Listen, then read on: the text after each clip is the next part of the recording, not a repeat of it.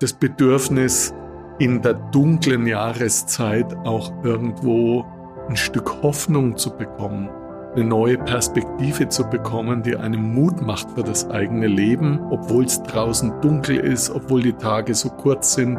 Das sind ja Grundbedürfnisse im menschlichen Leben. Das Warten ist etwas Wohltuendes.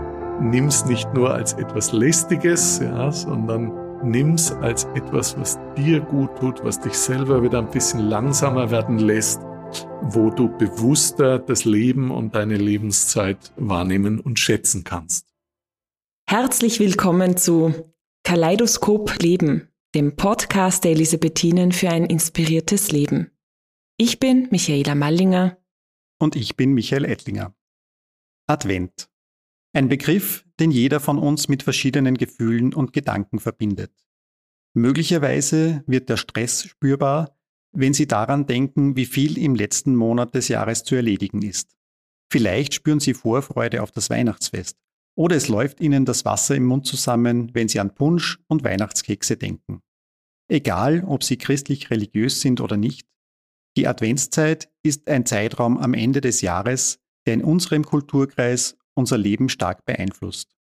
Heute wollen wir uns dieser Zeit widmen und haben uns dafür Herrn Professor Rosenberger eingeladen, der die Ursprünge des Advents gut kennt und mit uns darüber spricht, wofür diese Zeit eigentlich steht, beziehungsweise welche Bedeutung sie hat. Herr Professor Rosenberger, herzlich willkommen und grüß Gott. Grüß Gott. Ein Mann, für den Ethik viel mehr ist als nur ein Anhängsel an medizinische oder gesellschaftliche Fragestellungen. Jemand, dem Tier- und Umweltethik ein Herzensanliegen ist und der sich in seinem Leben sehr stark mit der Frage beschäftigt, welche Handlungsanweisungen sich aus der christlichen Botschaft für uns Menschen ergeben. Herr Universitätsprofessor Dr. Michael Rosenberger, 59 Jahre alt, naturliebender Priester aus Würzburg, der seit fast 20 Jahren den Lehrstuhl für Moraltheologie an der katholischen Privatuniversität Linz leitet und seinen Kopf gerne beim Bergsteigen und beim Radlfahren freimacht. Herzlich willkommen, Herr Professor Rosenberger. Schön, dass Sie heute mit uns und bei uns sind.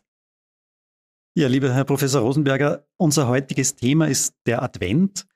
Am vergangenen Wochenende hat er ja begonnen und jeder und jede von uns verbindet damit unterschiedliche Erinnerungen, unterschiedliche Gedanken und Gefühle.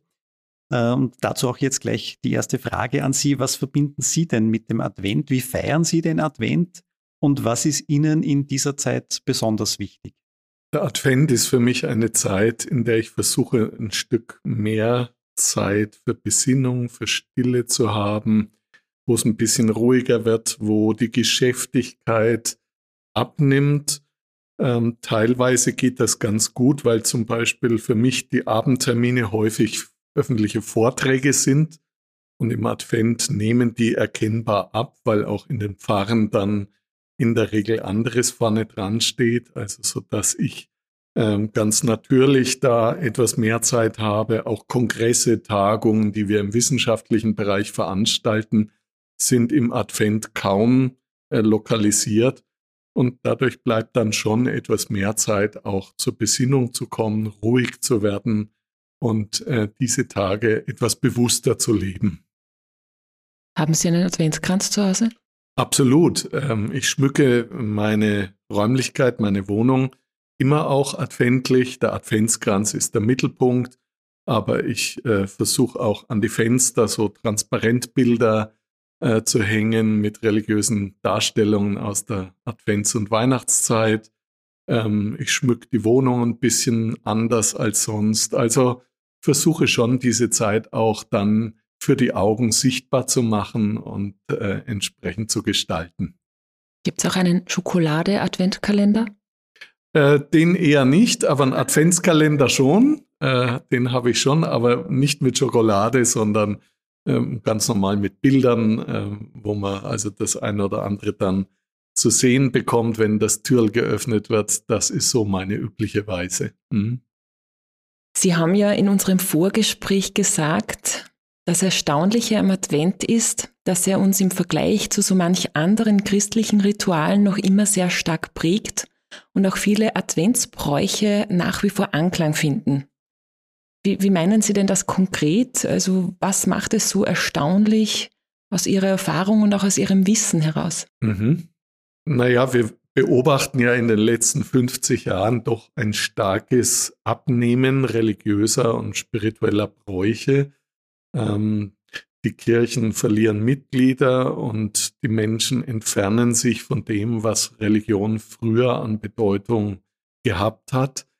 Ähm, und das Erstaunliche für mich ist, dass der Advent und die Weihnachtszeit da doch vergleichsweise resistent dagegen sind, äh, dass hier zwar auch gewisse Prozesse laufen, wo wir sagen können, ähm, da findet Säkularisierung statt. Also wenn ich etwa daran denke, dass manche Menschen ganz bewusst und gezielt während der Weihnachtstage in die Südsee fliegen oder also ans Meer, ähm, das woanders genießen, damit sie nicht Weihnachten feiern müssen auf die althergebrachte Weise. Das gibt's ja. Aber das ist doch eher noch eine kleinere Minderheit und die meisten halten an dem Brauchtum fest und es spielt für sie eine Rolle in ihrem Leben. Aber trotzdem also wir, wir bemerken ja, dass viele vielleicht sich von der Kirche entfernen, aber trotzdem den Advent in irgendeiner Weise begehen oder auch Weihnachten feiern, ähm, dass auch nicht religiöse Familien zu Hause einen Adventkranz stehen haben, einen Adventkalender äh, hängen haben. Wie erklären Sie das oder was, ist, was steckt da dahinter aus Ihrer Sicht? Mhm. Also grundsätzlich ist ja Religion nicht nur etwas, was äh, kulturbedingt ist und was vom Himmel gefallen ist, sondern äh, Religion setzt ja bei sehr urtümlichen Bedürfnissen, Grundbedürfnissen des Menschen an und versucht diese aufzugreifen und zu gestalten. Und äh, wenn man jetzt mal die Zeit des Advent nimmt, dieses Bedürfnis mal zur Ruhe zu kommen, über sein Leben nachzudenken, innezuhalten. Das Bedürfnis, stärker in der Familie auch zusammenzukommen, eine Zeit gemeinsam zu gestalten. Ähm, das Bedürfnis, in der dunklen Jahreszeit auch irgendwo ein Stück Hoffnung zu bekommen, eine neue Perspektive zu bekommen, die einem Mut macht für das eigene Leben, obwohl es draußen dunkel ist, obwohl die Tage so kurz sind, obwohl es kalt und ungemütlich ist. Das sind ja Grundbedürfnisse im menschlichen Leben.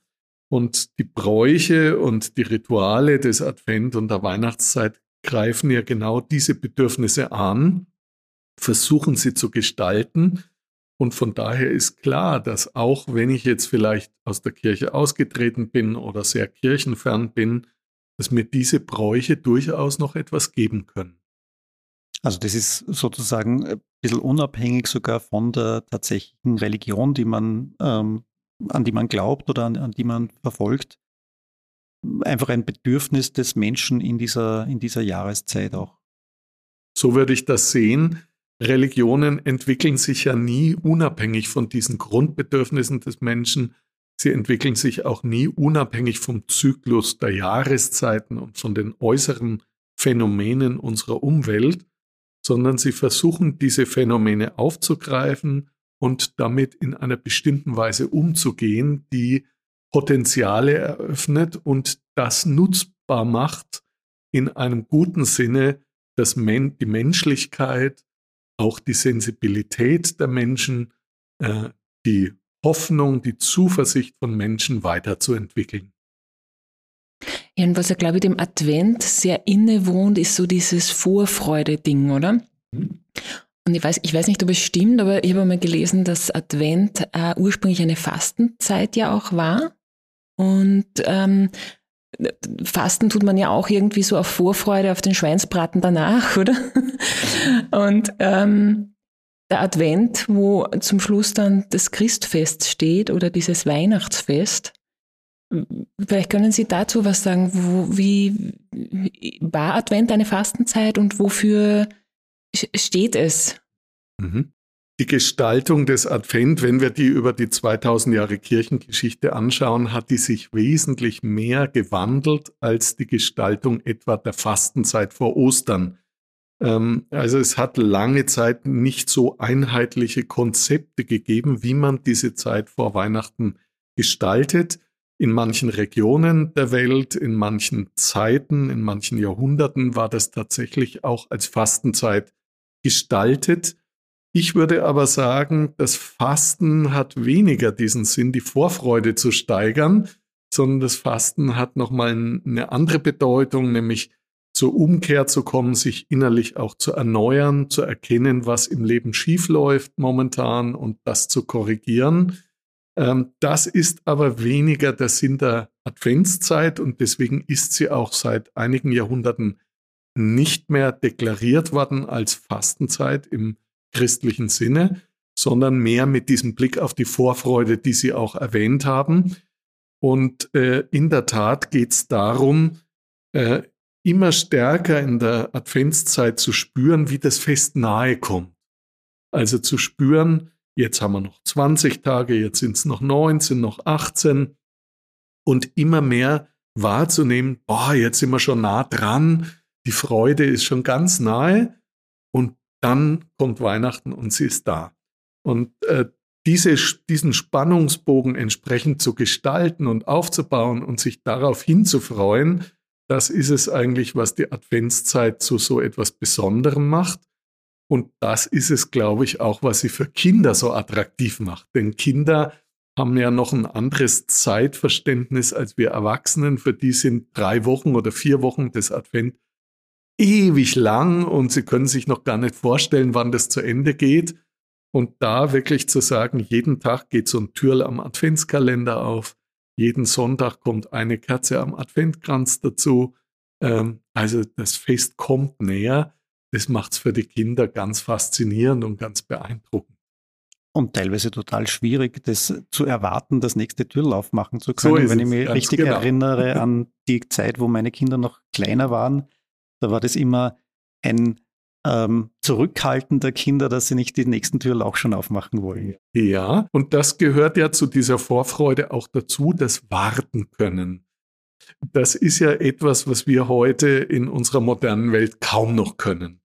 Ähm, wir gehen ins Geschäft, haben einen bestimmten Wunsch, was wir einkaufen wollen und erwarten, dass das da ist und dass man sofort mitnehmen kann. Und dann heißt es jetzt auf einmal während der Corona-Zeit, Viele Dinge sind nicht lieferbar oder erst wieder in einem halben Jahr oder einem Jahr lieferbar. Das ist für uns unerträglich, so lange warten zu müssen. Ja? Oder beim Computer, wenn das Programm hochfährt. Wir wollen, dass sofort, zack, mit einem Knopfdruck das Programm da ist oder die Internetseite aufgerufen ist. Und wenn das dann mal länger dauert und man muss warten und warten und merkt, wie es hochlädt, das fällt uns wahnsinnig schwer. Ja, äh, da gibt uns der Advent die Möglichkeit zu sagen, mach mal langsam. Ja? Auf ein paar Tage, auf ein paar Wochen kommt's doch nicht an. Dein Leben ist lang genug. Du wirst's erleben. Und äh, so eben auch mit dem Weihnachtsfest. Und Sie haben das von den Kindern her beschrieben, aber es ist ja für uns Erwachsene mindestens so schwer, vielleicht nicht das Türl am Adventskalender aufzumachen, aber eben andere Dinge zu erwarten, das fällt uns heute wahnsinnig schwer. Mhm. Ich muss auch sagen, ähm, meine kindlichen Erinnerungen an die Adventszeit prägen mir als Mensch sehr. Also ich kann mich erinnern, meine Mutter macht heute noch, macht glaube ich 20 verschiedene Kekssorten im Advent. Aber es gibt sie bei uns erst am Heiligen Abend.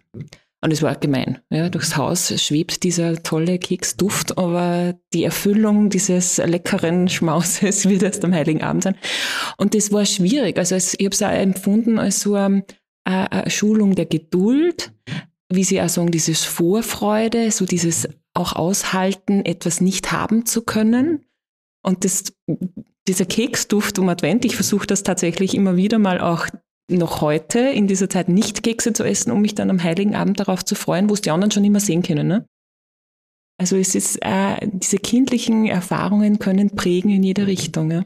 Absolut.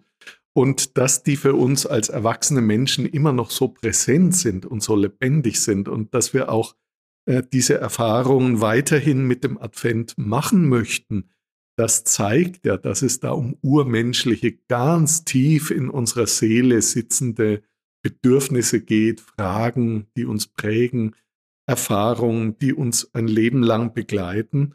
Und da ist der Advent einfach super gut, uns in diese Dinge einzuführen. Gibt es sowas wie den Advent dann eigentlich auch in den anderen Weltreligionen? Also so in unserem Sinn mit diesem Reichtum an Bräuchen, an, an Symboliken, wüsste ich das ehrlich gesagt nicht. Ähm, das Judentum hat das Chanukka-Fest, das auch im Winter gefeiert wird, das sogenannte Tempelweihfest von der äh, Wiederweihe des Jerusalemer Tempels im zweiten Jahrhundert vor Christus. Das wird auch im Winter gefeiert und man hat jetzt diesen sogenannten Chanukka-Leuchter, wo man auch jeden Tag eine Kerze mehr anzündet, also wo auch so eine gewisse Spannung auf das Fest hin aufgebaut wird, bis dann alle Kerzen leuchten und dann das Fest gefeiert wird. Aber äh, ein vergleichbarer Reichtum ist, soweit ich das sehen kann, dort nicht vorhanden wie bei uns und auch in den anderen Religionen nicht. Das hat vielleicht schon auch ein bisschen damit zu tun, dass das Christentum eben sehr stark in Europa beheimatet war in der Vergangenheit und wir natürlich ganz andere Winter hatten, als das etwa im arabischen Raum oder meinetwegen in Indien der Fall ist, wo äh, Winter eher ein Fremdwort ist für die meisten Menschen. Ähm, und äh, der Winter zwingt uns ja dazu, ähm, früh zu Hause zu sein, äh, die, bevor man elektrisches Licht hatte, konnte man am Abend, wenn es dunkel wurde, auch nicht mehr rausgehen, auch nichts mehr draußen unternehmen. Es war sehr kalt, das heißt, man hat sich um den Ofen zusammengeschart. Es war in den meisten Häusern nur eine Stube beheizt. Da haben sich dann alle zusammengefunden. Es gab noch keinen Fernseher, das, der einen abgelenkt hätte. Also was macht man jetzt da? Es sitzt die ganze Familie äh, um den Ofen herum, versucht sich aufzuwärmen ähm, und dann fängt man an, Geschichten zu erzählen, dann fängt man an, Lieder zu singen, dann fängt man natürlich auch an zu beten ähm, und, und, und. Und da hat sich dieses reiche Brauchtum entwickelt.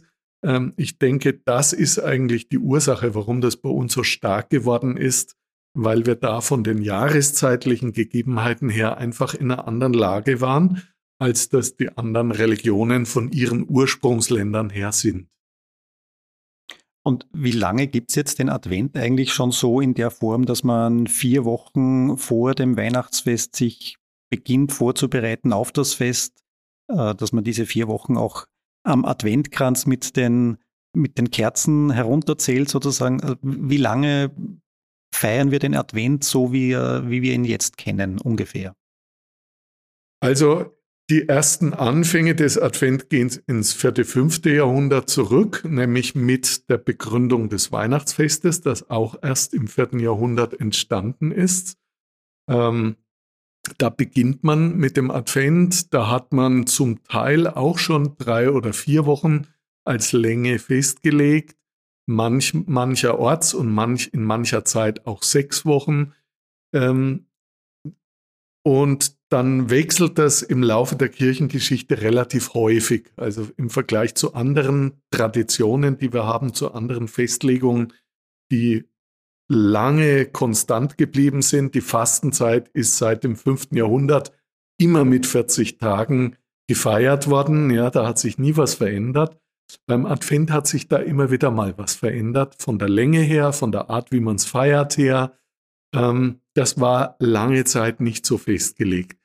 In der Form, wie wir es heute tun, hat es eigentlich das Trienter-Konzil festgelegt. Da ist, ist der Vier-Wochen-Zyklus dann definiert worden. Seitdem liegt der fest. Das heißt, der verbindet damit auch evangelische und katholische Kirche miteinander. Wir feiern das in der gleichen Weise. Der Adventskranz ist eine relativ späte äh, Hinzufügung gewesen. Der ist erst gute 100 Jahre alt, kommt ursprünglich aus dem evangelischen Bereich. Da hat man den im 19. Jahrhundert, Ende 19. Jahrhundert begonnen ähm, einzuführen.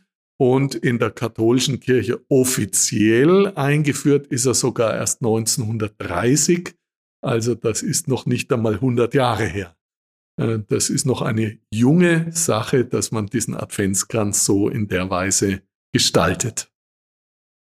Auf dem Adventkranz sind ja vier Kerzen. eine davon hat eine andere Farbe. Warum ist das so? Ähm, ja, sie hat manchmal eine andere Farbe, würde ich sagen. Es ist heute keine Notwendigkeit mehr, ist auch ein bisschen unterschiedlich. In meiner Heimat in Würzburg kennt man diese andere Farbe der einen Kerze überhaupt nicht. Also das ist auch ein bisschen relativ zu sehen. Ähm, diese andere Farbe, ähm, heller, rosa meistens oder also jedenfalls heller als die anderen Kerzen, ähm, soll andeuten den dritten Adventssonntag, äh, wo wir vom Evangelium und von den Schrifttexten her schon so eine erste, so einen ersten Jubel starten, dass wir mehr als die Hälfte des Advents schon hinter uns haben und dass das Weihnachtsfest schon sehr nahe kommt. Und da wird jubiliert und daher gab es lange Zeit auch in der kirchlichen Liturgie den Brauch, dass man hier ein helleres Gewand trägt. Die übliche Farbe des Advent ist ja violett. Und hier hat man dann ein rosafarbenes äh, Messgewand getragen. Manche tun das auch heute noch, wenn in der Pfarre eines vorhanden ist. Es ist aber nicht mehr vorgeschrieben, also es ist freie Entscheidung vor Ort, wie man das tut. Aber der Sinn ist einfach zu sagen, jetzt haben wir schon mehr als die Hälfte rum. Wir spüren schon mehr von dieser Freude, vom Licht der Weihnacht. Und deswegen ist diese Kerze etwas heller als die drei anderen. Ein Vorfreude-Boost. Sozusagen, ja. Okay, wir haben jetzt Adventkranz gehört. Es gibt ja aber auch diesen Weihnachtsbaum.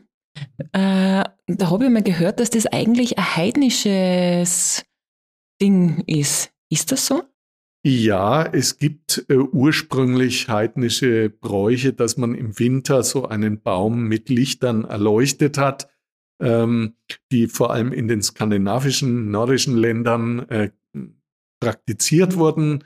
Ähm, das ist so. Das zeigt auch, dass hier Ursymbole zueinander kommen. Einerseits das Symbol eines Baumes. Der Baum ist ein Bild für, für Leben, für Wachstum, äh, oft auch dafür, für ein Wachstum, das den Menschen überdauert, weil Bäume älter werden können als Menschen. Also noch einmal so der Respekt vor dem Ehrwürdigen. Und ursprünglich waren natürlich die Bäume, die, sowohl diese äh, heidnischen Bäume, die man erleuchtet hat, als auch die Weihnachtsbäume nicht in den Wohnungen gestanden, sondern waren draußen in der Natur und sind weiter gewachsen. Also man hat die nicht umgesägt. Ähm, und äh, ja, ein Zeichen für, dies, für das Leben. Deswegen auch in der Regel ein Nadelbaum, der im Winter eben auch grün ist. Zeichen des Lebens, Zeichen, da äh, ist Kraft da. Und auch wenn es jetzt die dunkle Jahreszeit ist, wo wenig wächst, aber das Leben gibt nicht auf, das kapituliert nicht vor der Finsternis, sondern es geht weiter. Und das verbindet man mit der Lichtsymbolik, dass man in die Finsternis hinein dann noch Lichter bringt und ähm, beides spricht dann die Menschen an. Und da merkt man natürlich schon, das sind Ursymboliken, die jetzt nicht an die christliche Botschaft gebunden sind. Ja? Von, vom Christkind, von der Krippe, von äh, all dem, was wir an Weihnachten eigentlich in den Mittelpunkt stellen, ist am Baum nichts zu sehen und zu spüren. Also das ist völlig unabhängig davon. Ähm, und das ist die Chance. Man kann diese Symbolik, die urmenschlich ist, wenn Sie so wollen, taufen. Also man kann sie christlich integrieren, äh, aber sie hat auch ihre Bedeutung außerhalb des christlichen äh, Festkreises und des christlichen Bereichs. Sie haben jetzt Lichtsymbolik gesagt. Da, da, kommen mir so die Kinder mit den Laternen in den Sinn, die durch die Straßen ziehen und dann ich gehe mit meiner Laterne singen.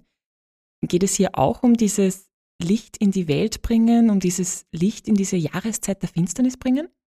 Absolut, das gehört da auch dazu, dass wir beim Martinszug ähm, diese Lichtsymbolik in den Mittelpunkt stellen.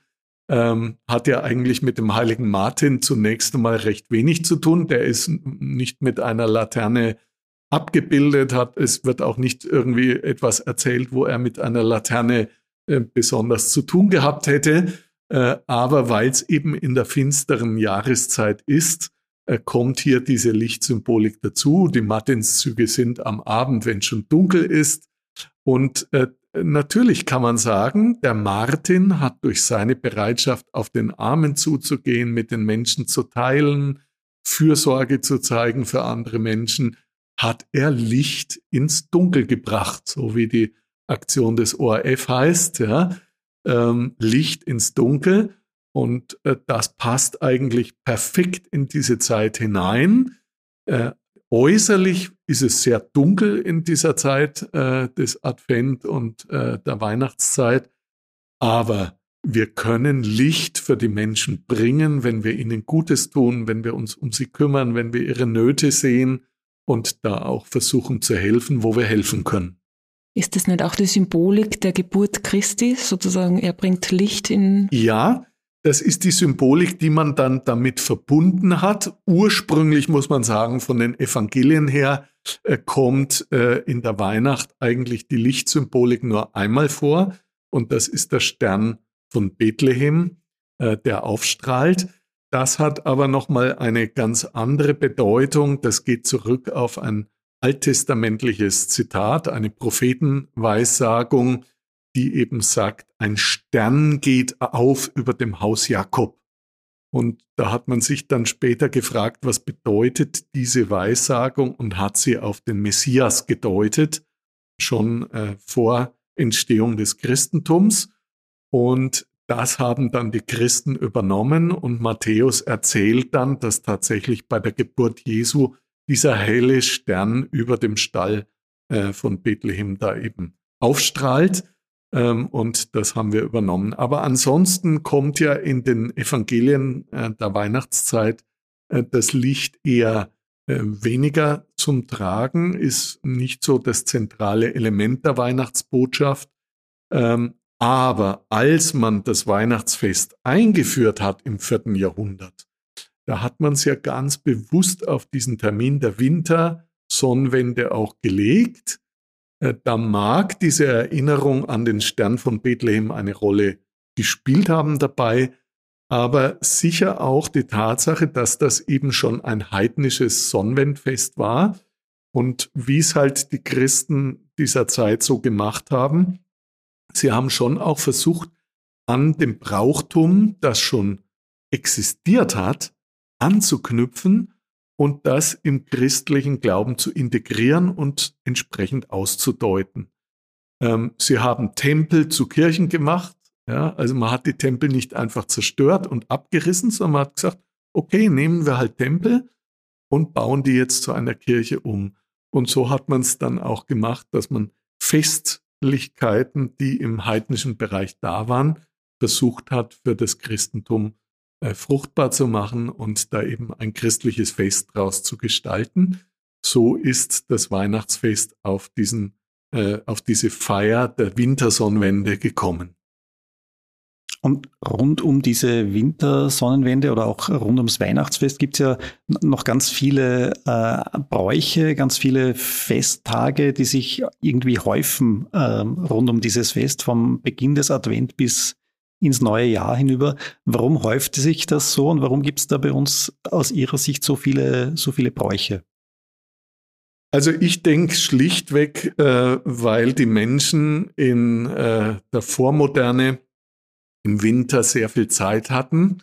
Äh, wie gesagt, äh, sie mussten bei Tagesende, beim Einbruch der Dunkelheit zu Hause sein, weil es draußen wirklich stockfinster war. Wir können uns das ja gar nicht vorstellen, was das heißt, weil wir immer Straßenbeleuchtung und elektrisches Licht haben, aber das hatten die ja nicht. Es war stockfinster, es sei denn, die Nacht war mondhell. Ähm, dann konnte man etwas sehen, aber wenn, wenn bewölkt war oder wenn Neumond war, dann war es wirklich finster. Und das heißt, sie mussten daheim sein, sie hatten viel Zeit, sie haben zusammengesessen und dann entwickeln sich ganz von selber äh, Bräuche, dann entwickelt man Lieder, dann erzählt man Geschichten, äh, dann macht man handwerklich Dinge äh, und äh, äh, versucht etwas zu gestalten. Also ich denke, ähm, da war einfach ganz viel Kreativität frei, ungenutzt und man hat sie dann für das Brauchtum der Advents- und Weihnachtszeit fruchtbar gemacht. Es gibt eben so viele Bräuche, wie wir schon, wir haben den Adventkranz kennengelernt, die Adventdeko, den Weihnachtsbaum, Gott, der gehört dann schon zum Fest. Nikolaus, Krampus, Martini-Gans, Adventsingen, Adventkalender. Haben Sie einen Favorite? Was ist Ihr persönliches Lieblingsritual, Ihr persönlicher Lieblingsbrauch in dieser Zeit? Also für mich gehört schon die Musik zu den Top-Gebräuchen äh, dazu. Also da wirklich diese wunderschönen Adventsgesänge auch zu pflegen, ähm, das ist schon mein Favorite. Der zweite vielleicht dann so die äh, klassischen Geschichteln. Ähm, ich bin von Kindesbeinen an mit Karl-Heinrich Waggal groß geworden, auch mit seinen Advents- und Weihnachtsgeschichten und die gehören für mich noch heute auch in diese Zeit hinein. Es gibt noch ganz viel zum Erzählen äh, rund um den Advent. Wir kommen aber schon langsam wieder an das Ende unserer Podcast-Folge. Und wie Sie wissen, äh, heißt unser Podcast Kaleidoskop Leben, der Podcast der Elisabethinen für ein inspiriertes Leben. Und dazu stellen wir unseren Gästen auch gerne eine, eine Abschlussfrage sozusagen. Darum auch an Sie die Frage, was inspiriert Sie insbesondere am Advent für Ihr persönliches Leben? Für mich ist besonders inspirierend tatsächlich auch ähm, dieses Warten, dieses Geduld haben. Ähm, ich bin selber vor dem Computer auch nicht unbedingt der geduldigste, muss ich sagen. So beim Einkaufen, das macht mir nichts aus, wenn im Geschäft was nicht da ist, was ich gerne kaufen möchte, da kann ich gut warten. Aber beim Computer, wenn ein Programm lange braucht oder wenn eine Seite nicht hochlädt aus dem Internet, äh, da wäre ich schon schnell ungeduldig. Und da ist für mich die Weihnacht, äh, die Adventszeit schon auch eine gute Möglichkeit, mir wieder mal bewusst zu machen, das Warten ist etwas Wohltuendes. Äh, nimm's nicht nur als etwas Lästiges, ja, sondern nimm's als etwas, was dir gut tut, was dich selber wieder ein bisschen langsamer werden lässt wo du bewusster das Leben und deine Lebenszeit wahrnehmen und schätzen kannst. Ja, vielen Dank für Ihren Einblick in Advent und was es damit auf sich hat. Auch Ihnen, liebe Zuhörer, vielen Dank fürs Zuhören. Mehr Infos zu unserem Podcast gibt's auf www.die-elisabethinen.at. Schauen Sie vorbei. Wir freuen uns, wenn Sie mit uns in Kontakt treten. Schreiben Sie uns, welche Fragen Sie beschäftigen und hinterlassen Sie uns Ihr Feedback unter podcast.die-elisabethinen.at. Und wenn Ihnen unser Podcast gefällt, dann freuen wir uns sehr über eine 5-Sterne-Bewertung. Kaleidoskop Leben, der Podcast der Elisabethinen für ein inspiriertes Leben. Jeden Mittwoch auf die-elisabethinen.at und überall dort, wo Sie gerne Podcasts hören.